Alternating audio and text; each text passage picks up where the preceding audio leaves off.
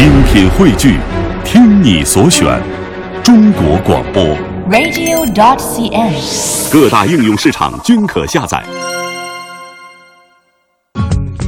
收音机前的听众朋友，您好，这里是中央人民广播电台中华之声乐游神州，我是雪莹。大家好，我是姚兰。我们的节目在每天上午的十一点十分准时和您见面，重播时间是在晚上的二十二点十分到二十三点。嗯，最近呢，从呃我的老家呢，家里的亲戚寄来一些很特别的水果，哦，特别的对，其中有一种呢叫蛋果，什么果？蛋果，鸡蛋的蛋，蛋果啊蛋黄果也叫哦蛋黄果。哦嗯，还真没有吃过，没吃过，它的味道就就是里边的瓤就很像蛋黄的味道，然后是金黄色的，但是比蛋黄要香，特别甜。哦，哎，嗯不过我倒是觉得现在有很多的一些水果，你倒是这个市场上去看，都觉得自己好像挺孤陋寡闻的哈。比如说像那个什么 最早见到那种人参人参果啊像个娃娃一样，嗯，还有那个。佛手，还有什么释迦什么的，对对，嗯。嗯，就有时候看那个样子，你都不舍得吃哈，尤其是人参果，不知道从哪下口。其实我第一次吃到那个释迦的时候，就是在台湾的时候嘛，嗯，就软软的，嗯，据说它糖分很高，对对，然后特别甜，就是现在的南京的市场大概一斤六十八块钱，很贵吧？很贵啊，嗯，很很贵。对，对，那你说到南京呢，我知道还有一些呃很特别的水果，比如说呃有一种黄色的像佛手一样的水果，它嗯外表呢就跟那个柠檬一样的色彩，嗯但是形状很特别，嗯嗯。呃小小的一簇，就像一个个手指。哦，说这种佛手柠檬呢可以泡水喝，但是呢它没有柠檬的酸味儿，但是有哦柠檬的清香。哦是这样哈，对。哎，下次一定要买来尝一尝。对。我知道最近这段时间你应该有吃姑娘儿，啊，对，有吃。我第一次看到这个，我不知道是什么，是东北的一种东北的水果好像挺挺常见的，在东北很常见。对，也它有一种叫法叫什么布谷鸟吧，还是？啊，有反正反正我光知道它叫姑娘儿，就是有点像姑娘一样哈。对对但是那个东北人的发音跟我这个发音还真的是不大一样。以前就是普通的一个山果，但是现在呢，一斤也得十五块钱人民币。天啊，嗯也蛮贵的。嗯不过这样的水果呢，嗯，据说有很多养颜的效果，对延对对，延缓衰老啊，预防心血管疾病啊等等很多保健价值吧。是、嗯是因为而且这个果子呢，因为它那个皮就是有点那个像牛皮纸一样的嘛。啊，对，把会觉得开之后，你你吃了之后就像像小女孩一样，小姑娘似的哈，嗯所以叫嗯 姑娘。姑娘很害羞哈。不过我想问问嗯这个雪莹，你平时有没有特别喜欢吃的水果？哎呀，水果我都蛮喜欢吃的，像香蕉呀、葡萄，我比较爱吃葡萄，还有梨呀，还有来，柚子，这个姚大师给你分析一下你的心理啊。哦，你说，你说你爱吃葡萄哈？据说爱吃葡萄的人组织能力很强，善于交际。这个好像不是特别准吧，一半儿一半儿，嗯。呃因因为可能是我爱吃的比较多。啊哈，然后嗯。爱吃香蕉的人外表坚强，内心软弱。哦。嗯，哦，那 有点像世家，我觉得心里软软的哈。嗯呃，樱桃呢？哎樱桃也蛮爱吃的。樱桃的爱吃樱桃的人，据说是善于理财的人，哎，这太不像了，但是比较害怕孤独。这太不像了，姚大师。是喜欢吃梨的人呢，精神精力会比较充沛。如果认定事情是不会轻言放弃的。嗯，我喜欢吃苹果，苹果哈，嗯，而且我喜欢吃苹果，你知？道吧？苹果它是不温不燥的，就是一种平补的水果，对，就是叫苹果。就是这个水果它没有特点，跟人一样没特点。有特点，哎你知道，嗯。就是我现在已经就是觉得每天必须要吃一个苹果，哦，就是天天要吃，必须吃。那那你分析一下，爱吃苹果是什么性格？爱吃苹果的人比较务实，哎，这点蛮像你的，不怕艰苦，哎，特别像。自尊心很强。其实我觉得生活中很多人自尊心都蛮强的。说呢，每个人都有自尊心的嘛。对啊对吧对啊？然后我还比较喜欢吃橘子，和原来也很喜欢吃橙子，嗯，就是吃我比较喜欢吃橙子，相比之下，哎，相对来讲，这样的人呢，我们都是嗯属于很有亲和力的人，嗯，但是比较情绪化。呃，这点蛮像的，比较像吧，对啊蛮像的哎，所以说从爱吃的水果可以看出一个人性格还是稍微靠点谱的哈。对。嗯、我还蛮爱吃柚子的，哎呀，爱吃柚子的人呐、嗯，再再掐指一算，算算，爱吃柚子的人哈，嗯。他应该是我觉看得爱稿子吧，爱吃柚子的人，真的，我觉得爱吃柚子的人，嗯。他是应该耐受能力很强的，嗯。因为柚子啊，它相对来讲，你需要就很长的时间把它扒开。对对，然后它有很多东西是不能吃的，对，里头吃有点苦。对，能够接受这样的人哈，他对生活中所有的问题都可以解决。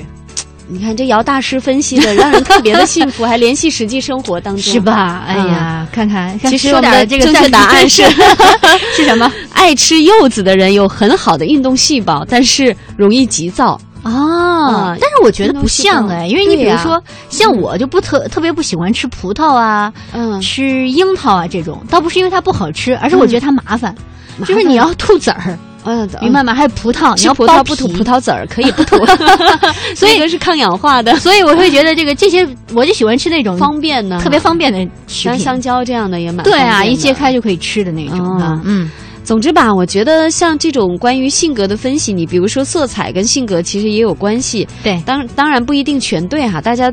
呃，乐一乐就好了，我觉得。对，就是做一个开心的测试哈，给自己呢也增加点信心呗。对，嗯，那嗯，刚才我们提到的这么多可能叫不上名字，或者是你从来没见过的水果，你敢不敢吃呢？哎，在我们的生活和工作当中，你是不是敢于去尝新，或者是尝试一些新鲜东西的人呢？对啊，有一些开拓创新精神的人哈，大家可以登录到我们的社区 bbs 点 hello tw 点 com 参与到今天的话题讨论。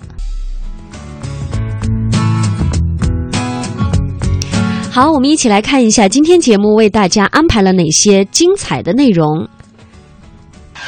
在今天的“行脚台湾”单元，我们要继续跟随记者亚平的采访，听一听媒体人眼中的台中印象。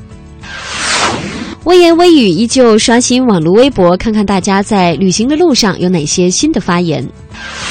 行者无疆要听网友遇见我们仨所推荐的一个线路，我把徽州说给你听。舌尖上的旅行，我们一起来说说绍兴石豆过酒这个咀嚼出的深深的味道哦。今天的节目是由姚兰和雪莹为大家送上，欢迎持续收听。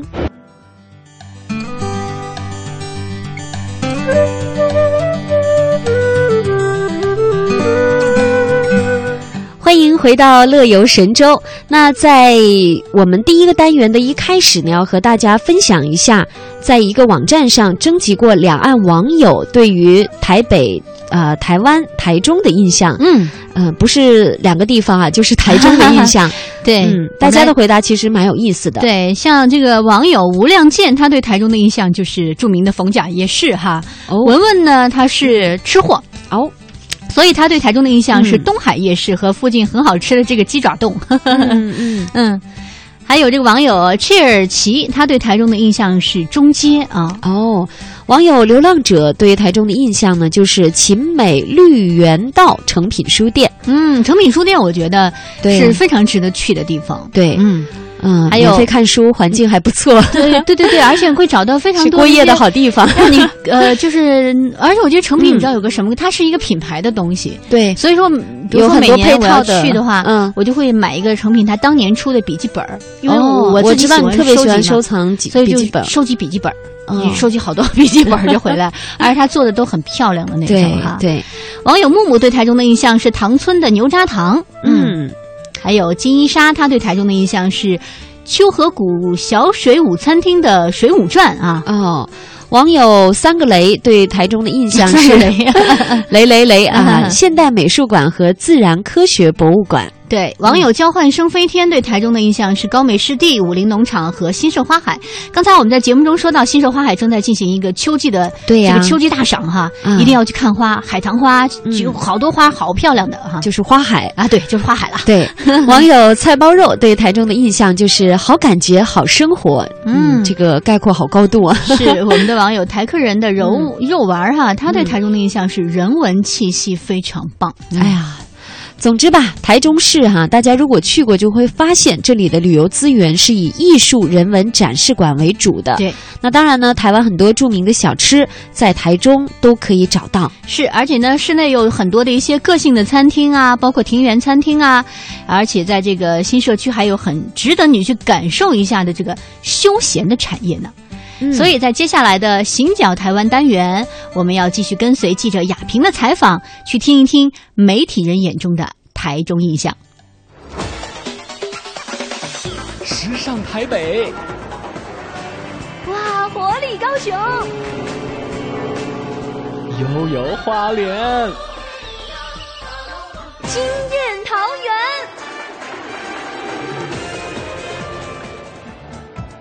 阿里山、日月潭、鹿港小镇、澎湖湾，美食不打烊，赛在人情暖。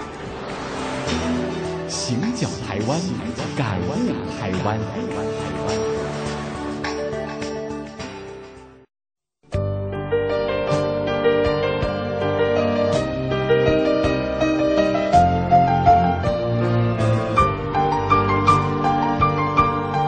听众朋友，你好，我是记者亚萍。与台北的热闹繁华不同，台中流露出的是质朴天然的田园风格和创意巧思。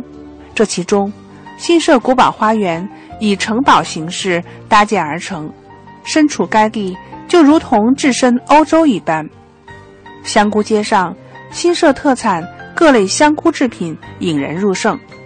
还有生态园区可供游人感受采摘之乐，而薰衣草森林则以满地浪漫紫色薰衣草景致闻名。薰衣草森林创办人林婷飞，各位听众，大家好，我是薰衣草森林婷飞。我本身是高雄人，可是我十三年前从高雄来到台中创业。那在这十三年中，我渐渐的从陌生到熟悉来认识台中。让我很喜欢的是，台中的天气没有像南部这么的炙热，也没有像北部的这么的常常下雨。那台中普遍是好天气，跟我的心情一样，大部分都是好天气。那最主要是台中这边它的步伐相较之下是非常悠闲的，这边的一些店家或者是很多新鲜的东西都会在台中为出发。好，那他这里是汇集了一群很有创意、很有想法的人，都聚集在台中，从这边开始。那我非常喜欢台中这样的一个气味，然后也邀请你们有时间的话来体验一下这种什么叫做台中的气味。来了你就知道。谈及来到台中，就可以感受到悠闲从容的微旅行，体验台中多元的创意生活氛围。台中经济发展局王正全科长说：“整个台中市啊，就像一个大的城市游乐园。这一次，呃，很高兴亚萍姐这一回哈，又带了这么多对台中、对台湾非常友善的这些记者所参观的，不管是很有特色的咖啡，还有很不一样的茶道，还有我们很特殊、现在很注重安全的食品卫生的这些糕点。”甚至我们很多崇尚自然的这些店家的产品，还有这些体验，都欢迎大陆这边的朋友能够来。我们台中现在在推一个叫做城市游乐园的一个计划，就是希望说你来体验不一样的一个感受。那不管你是跟着旅行社来，还是你是背包客自己来，还是你有朋友来，我们现在只要上我们台中市政府的官网，你就可以从上面去获得里面的资讯。不管你要租车，不管你要自己去，那边有非常好玩又好吃的一些东西。最近我们在我们城市游乐园里面有一条黄色线，里面有用气球做的一个秋红谷，就是现在我们接受访问的地方，这秋红谷公园蛮特殊的一个气球造型的一个一个体验。然后也有教你如何做味增，很天然的味增，是你外面所吃不到的。另外还有一个。呃，我们有一个钓鱼的一个体验，你可以去体验一下那个鱼怎么拉，你怎么钓竿怎么去拉，那个很大的拉力，你还可以跟你的好朋友一起来比赛，谁在卷钓鱼线，谁能够第一名。那台中这么多很悠闲，让你不用很像台北一样繁忙，你可以一步一步来这边体验，让你慢慢的体会到台中这一个蛮有创意的一个城市。希望大家有空多来。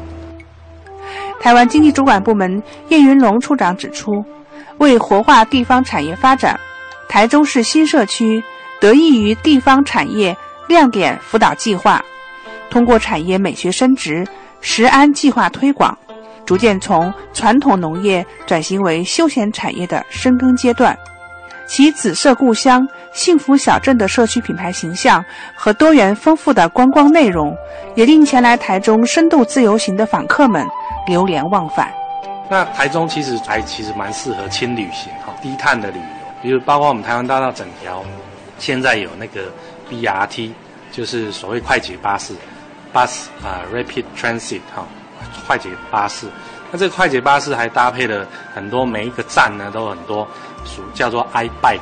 我们跟捷安特来合作做一些呃这个自行车啊的站，在这个每一个 BRT 的车站，那游客呢下车之后就可以骑着脚踏车四处到他想要去的地方。那所以这样整个一个搭配呢，呃，对于一个消费者或者一个背包客来讲是非常的轻松哈。它第一个花费不多。好然后呢，第二个容易到达，第三个最重要，它非常很有内容，很有创意，而且可以让你回去以后，呃，都会只一直想要再回来一个地方。呃，其实台湾呢最棒的一个地方就是它最美的风景其实是人啊，台湾最美的风景其实是人。那你可以在台湾感受到很多的这样人情味啊，是在很多地方你所感受不到的。我也非常诚挚。欢迎哦，就是我们的听众呢，可以下次到台中来哦，细细慢慢的来体会哈，跟这个消费跟感觉，绝对会让你这辈子会忘不了的一个地方。其实啊，大家到台中也不只有以上这三个理由。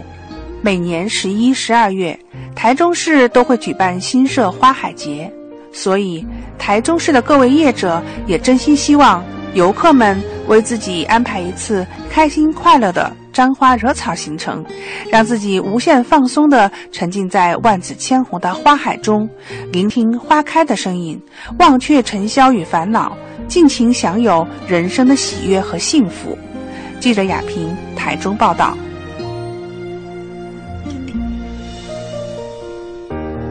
窗外玫瑰。雨后吐出新的，一阵往心的风在翻飞。心情花园忽然变得一片明媚，你的脚步惊醒我沉睡。所有金色的梦，在这一瞬间不再朦胧。满天石花飞舞，仿佛都是在因为爱激动。深藏阁楼爱情的钟，随着时光的声音在摆动。甜蜜无边深夜，当你的身影和我的身影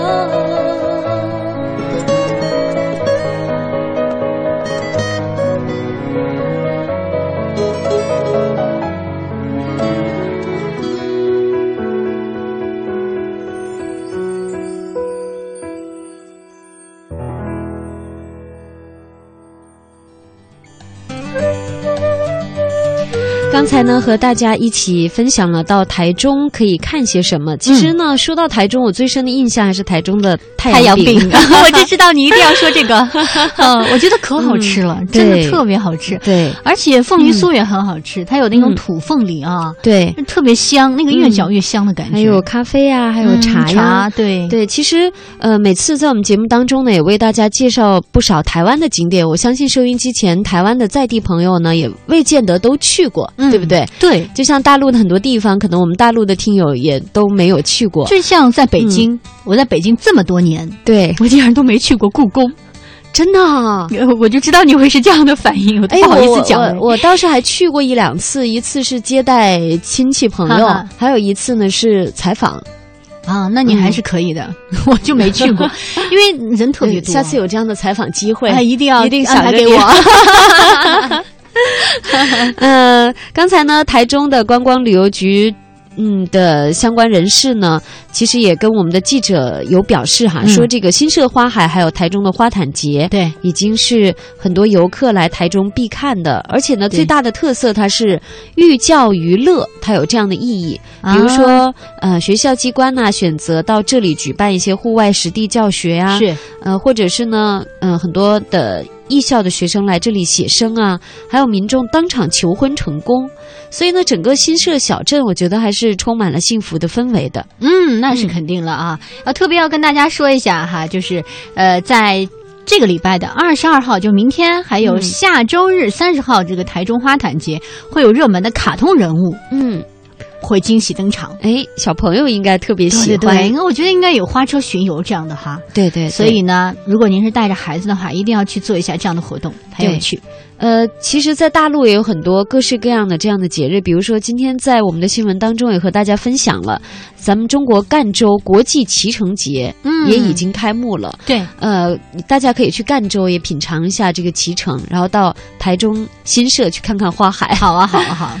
好了，接下来呢，我们再来看一下留言板关于我们今天的开场话题，嗯说到那个尝鲜姚兰喜欢吃苹果哈。啊啊，呃，嘉靖说，初中英文课本的第一章的英文句子就是 “An apple a day keeps the doctor away”，啊，每天一个每天一苹果。医生也理你。其实嗯这样哈，这个对。呃，嘉靖，你这是你自己的一个翻译哈。嗯。一会儿呢，苹果姐要告诉你一下，现在有一个新的翻译法。如果你真的要说了这句话了呢，嗯那个不同年代的人哈，他嗯给你的那个翻译是绝对不一样的。哦，知道吗？对，你想知道吗？嗯、想知道医生不敲门、是吧？嗯，no no no，跟那个嗯没有关系，没关系我告诉你，这个这个话说出来呢，在八零后、九零后哈，嗯。每个阶段的人啊，都不一样，都不一样哈想嗯。知道吗？告想知道。诉你啊，嗯，四十岁的人，也就是说，现在如果是七零后的话，就像说你刚才对，雪莹说的那一句“日食一苹果，疾疾病莫缠我”，对吧？啊，对，如果是三十岁的人，说你那刚才那个英文的话，就是每天玩 iPhone，博士难毕业。哦，九零后以后的人的嗯翻译就是每天听遍小苹果，医生不敢来治我。哎呀，有道理，有道理，哎都是 Apple。怎么样，佳静？有意思知道了吧？嗯，有意思。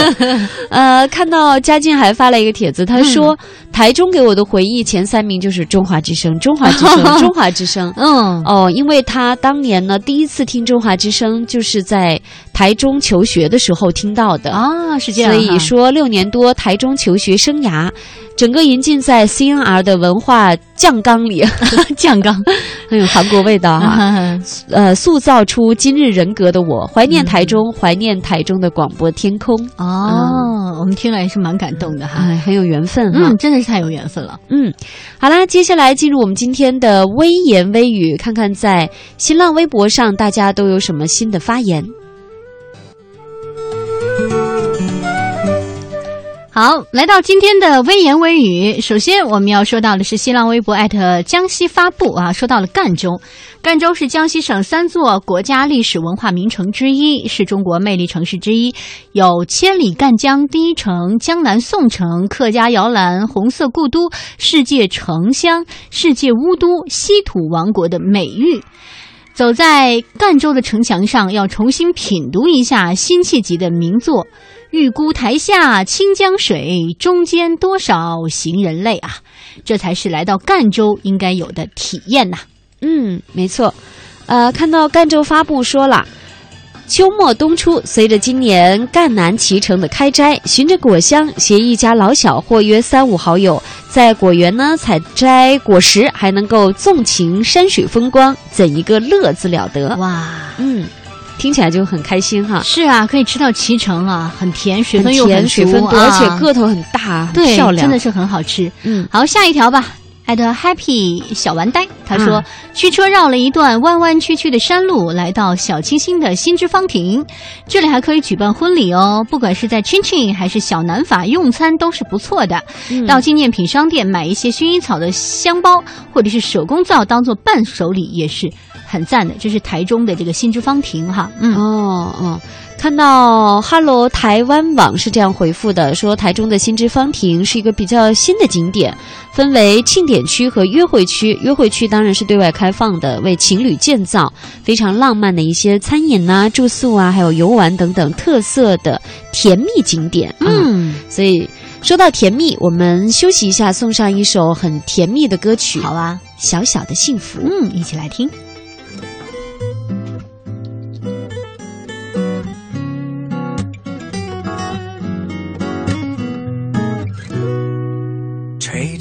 夏天的晚风，一起去散步，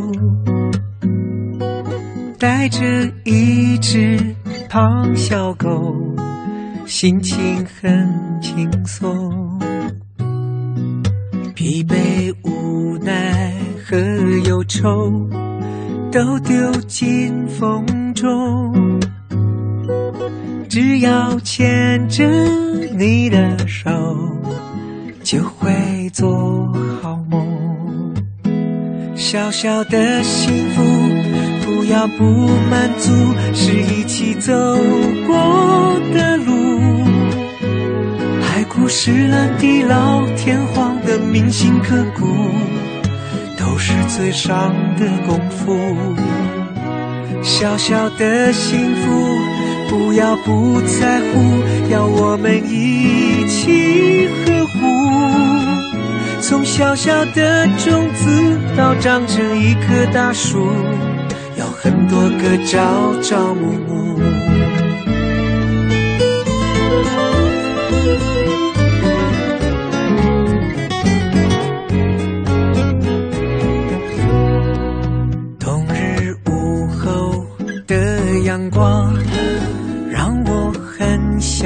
手。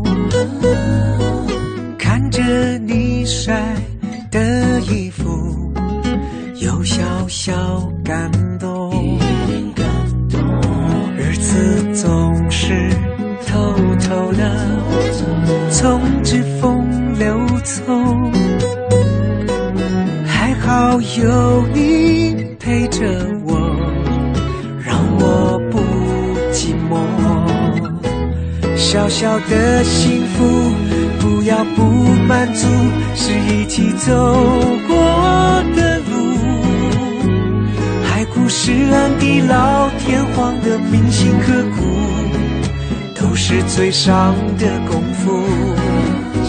小小的幸福，不要不在乎，要我们一起呵护。从小小的种子到长成一棵大树，要很多个朝朝暮暮。小小的幸福，不要不满足，是一起走过海枯石烂、地老天荒的铭心刻骨，都是最伤的功夫。小小的幸福。不要不在乎，要我们一起呵护。从小小的种子到长成一棵大树，要很多个朝朝暮暮。啦啦啦啦啦，啦啦啦啦啦，啦啦啦啦啦啦，还不是那地老天荒的铭心刻骨，都是嘴上的功夫。啦啦啦啦啦，啦啦啦啦啦，啦啦啦啦啦啦，从小小的种子到长成一棵大树，要很多个朝朝暮暮。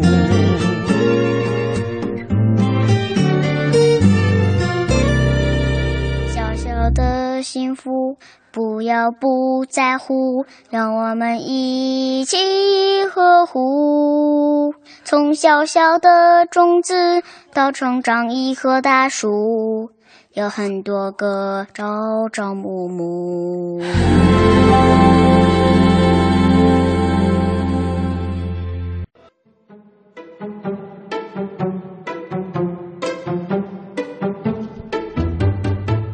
欢迎来到行者无疆。刚才呢一直说赣州哈，嗯接下来我们要去的是徽州哈，啊，也很美徽。州对，太美了。其实徽州什么季节最美？春天可以看油菜花，因为桃花呢在皖南乡间是随处可见。对夏天要去赏荷花，啊，嗯，黑瓦白墙哈，跟对荷花融为一体，特别多漂亮哈，就有点那个荷塘月色的感觉了哈。对，然后呢，秋天到了稻子收割的季节，有层林渐染的这种红叶，嗯画面也是非常的美哈。冬天呢是大雪覆盖了村落嗯哈，黛瓦从银装的老屋顶下探出轮廓。所以说呢，四季的徽州没有一个季节是不美的。嗯，那我们今天呢就一起来分享一下网友遇见我们三推荐的线路，我把徽州说给你听。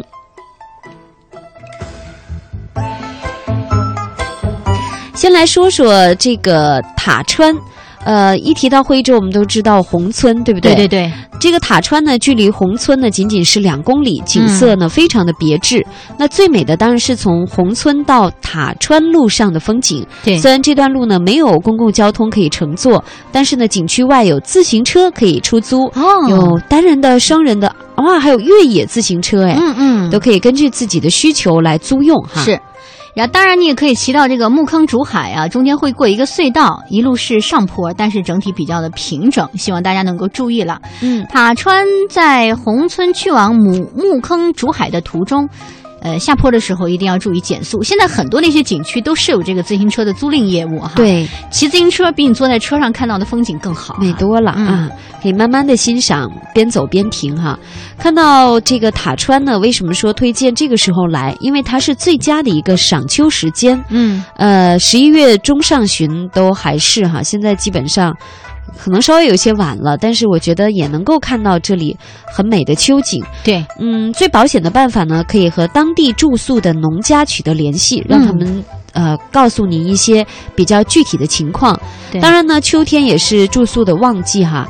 那自驾赏秋的车子，据说都能从从这个宏村堵到塔川，哇骑自行车天哪都会堵哎。两公里全堵得严严实实的，是吧？啊，所以可见这个旺季的时候是需要提前预定住宿的。是，但是我觉得，如果、因为它离得也不远嘛，对呀吧？塔川跟宏村，所以如果您在塔村真的是塔川没有预定到的话，选择一下宏村或其他周边的村落去住的话，也是不错的。嗯，塔川的周边有很多的古村落，比如说南平、西递、宏村，还有这个关路、嗯秀里、平山、芦村，都可以选择搭配来游玩儿，所以说呢，非常美，非常美。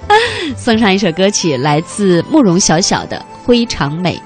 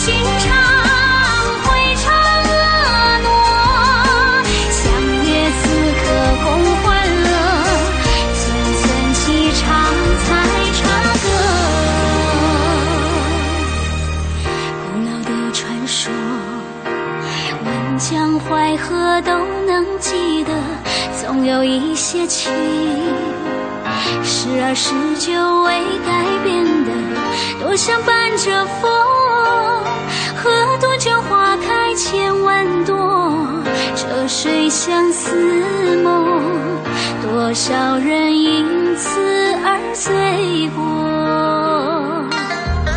谁没听过？黄梅婉转那种独特，谁没到过？黄山云海那种广阔，只身桃源中，不如来这里做客。还有些没法说，烟雨会黯然失色。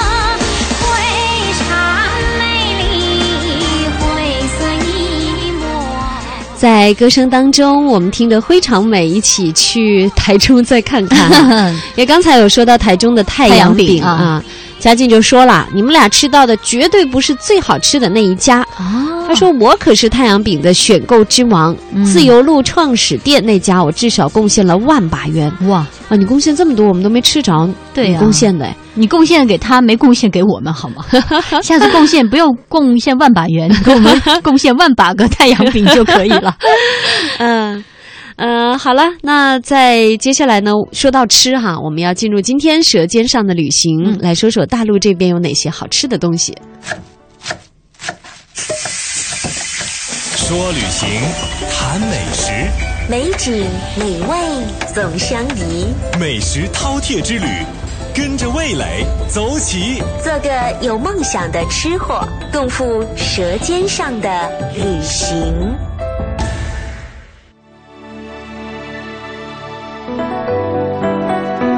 听着这样的音乐，迎着晨曦的阳光，就该去吃了。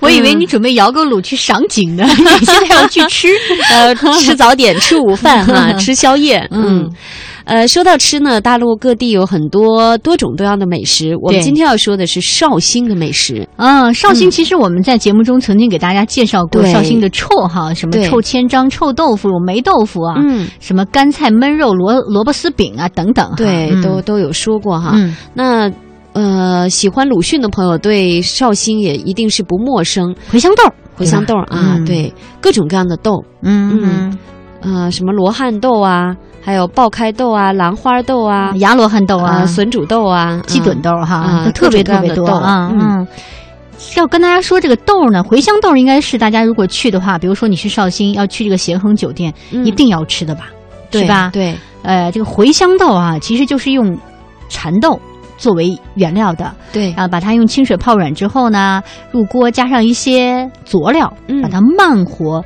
煮到胀熟，口感很清香、软糯、鲜嫩，价格便宜。嗯，这个呢不是光在小说中有，因为这是绍兴的寻常百姓最常吃的一个下酒菜哈。没错，没错，有这样的说法叫食豆过酒哈。过去的绍兴非常讲究，就是喝酒的时候一定要有有豆子，对，对而且呢、嗯要先把这十样豆都吃完了才能喝酒。哦这是我说的，可能也是伴着下酒豆吧。但是我要告诉大家，豆子吃多了哈，不易消化，不易消化，会产生很多的那个嗯气体。对，容易胀气。对，嗯，呃，但是我嗯，我觉得吧，可以适量。嗯，吃豆子是好的嘛？对，可以喝点酒来帮助它消化，消化，好吧？因为人家绍兴呢有一种呃传统特产，不能说是一种了，三种。三大缸、啊。酱缸、染缸和酒缸哈。哦，那关于茴香豆呢，当地是有这样的民谣，说是桂皮煮的茴香豆，千玉同心好酱油，嗯。曹娥运来牙青豆，嗯。啊，然后东关请来好主手，嚼嚼韧啾啾啊，哦，就是很有嚼嚼头啊，哦嗯。很 Q 啊，哎，据说这个绍兴人现在还是比较喜欢吃本地作坊里生产出的这个酱油哈，嗯。就像你说那个酱缸嘛，对，哎，颜色很黑亮，豆香很浓郁。嗯。那经常呢，你在绍兴转的时候会看到街边呐、河边呐、嗯。有老人慢悠悠的品一口酒，然后从兜里呢掏出几颗茴香豆。其实啊，说实话，有人说这个下酒的东西并不一定要那个珍馐美味，对。山珍海味，对，反而是这些一些小吃，你细细嚼一下，会有很多的深味，就比较契合当地人的一些性格了哈。啊，也是一种慢活的性格，嗯。啊，比较外圆内方啊，灵巧，就是灵巧吧，很灵秀啊。嗯对，灵秀慧巧那种哈。对，嗯有这样的说法，说一种食物是连接一座城市过去和现在的一根链条。对所以走在这个绍兴的河边，看着老人家这样吃，你会想到过去的老绍兴人的一个生活的场景哈。嗯也会想到这个鲁迅笔下的这个孔乙己。对。说到孔乙己呢，在大陆也有很多孔乙己的餐厅啊，对也也有茴香豆推对，主嗯推就是绍兴菜哈。绍兴菜，比如说萝卜丝饼，我吃过，嗯。还有臭豆腐、臭千张啊啊，嗯，都蛮好吃。还有一种叫菜沃年糕，菜沃年糕我还真是没吃过，嗯。是不是用菜炒的那个年糕？咸的年糕。啊，因为我们北方吃年糕甜的比较多，就对。有白糖啊、蜂蜜那对种，比较就好像吃粽子一样，北方人可能特别不习惯吃南方那种咸肉粽哈。粽子怎么能是咸咸的的呢？呢？啊，就像豆花怎么能是甜的呢？就像我们小时候吃粽子，吃惯了那个咸的粽子就是偶尔在端午节的时候会吃那种没有馅儿的，哦那种纯米的纯糯米的粽子，然后拿来蘸那个蜂蜜、嗯。或者是白糖。那时候就觉得，哎呦，这种甜粽子就是一种调味剂。那主吃的还是咸的，比如说绿豆板栗肉粽，哦，是这样哈，就觉得特别的好吃。真的每个地方不一样。你刚才说那个粽子啊，像我们陕西吧，有一个小吃叫蜂蜜凉粽子，我妈就会做，嗯，就是拿那个袋子，类似我说的那就，是拿那个就蒸出来之后一片一片，撒上桂花糖浆那样吃。哦，嗯。那种在我们看来可能就是小吃。对，呃，还有就是比如说在广西吧，这种肉粽它一般来说都蛮大个儿的，嗯。可能跟那个在福建地区的那种肉粽还不太一样。它有的大到怎么形容呢？最大的还有那种枕头粽，妈呀，那吃一天得消化一个月，消化不了。人人家没让你一次吃完，就是 呃，他们还拿来 就是比如说切片，嗯就是切片来在锅里用油来煎啊，特别的香，特别的好吃。说到吃呢，嗯嘉靖也来劲了哈。他说以前不大吃活虾的，台中读书的时候，跟朋友为了尝试新鲜的吃食，嗯跑到有名的大鼎活虾，什么口味都点，柠檬的、胡椒的、绍兴酒味的，吃的很爽啊。哎呀，结账的时候哭爽了。说价位真不适合学生吃。对这大鼎活虾好像名气还蛮大的，是吧哎，我特别喜欢吃那种很鲜的北极鲜虾，啊然后拿来蘸柠檬酱汁儿，很好吃，有其实给大家点辣的。推荐一个，如果大家到香港的话，到太平山顶啊，有一家。呃，店叫阿甘虾店吧，阿甘虾餐厅。阿甘那个地方全部都是是吃的是虾，就是我们看过那个电影，大家应该看过《阿甘正传》哦，看过，就是根据那个，这是一个电影的主题餐厅，它里头的吃的东西全部是虾，哇哦，好吃到爆啊！哎呀，看来大家都是吃货哈！一说到吃的，有说不完的话题。那是啊。好了，在这样的时间，我们送上一首歌曲《天下第一位》。嗯，当然，我们的节目也是要跟大家说声再会啦，拜拜，拜拜。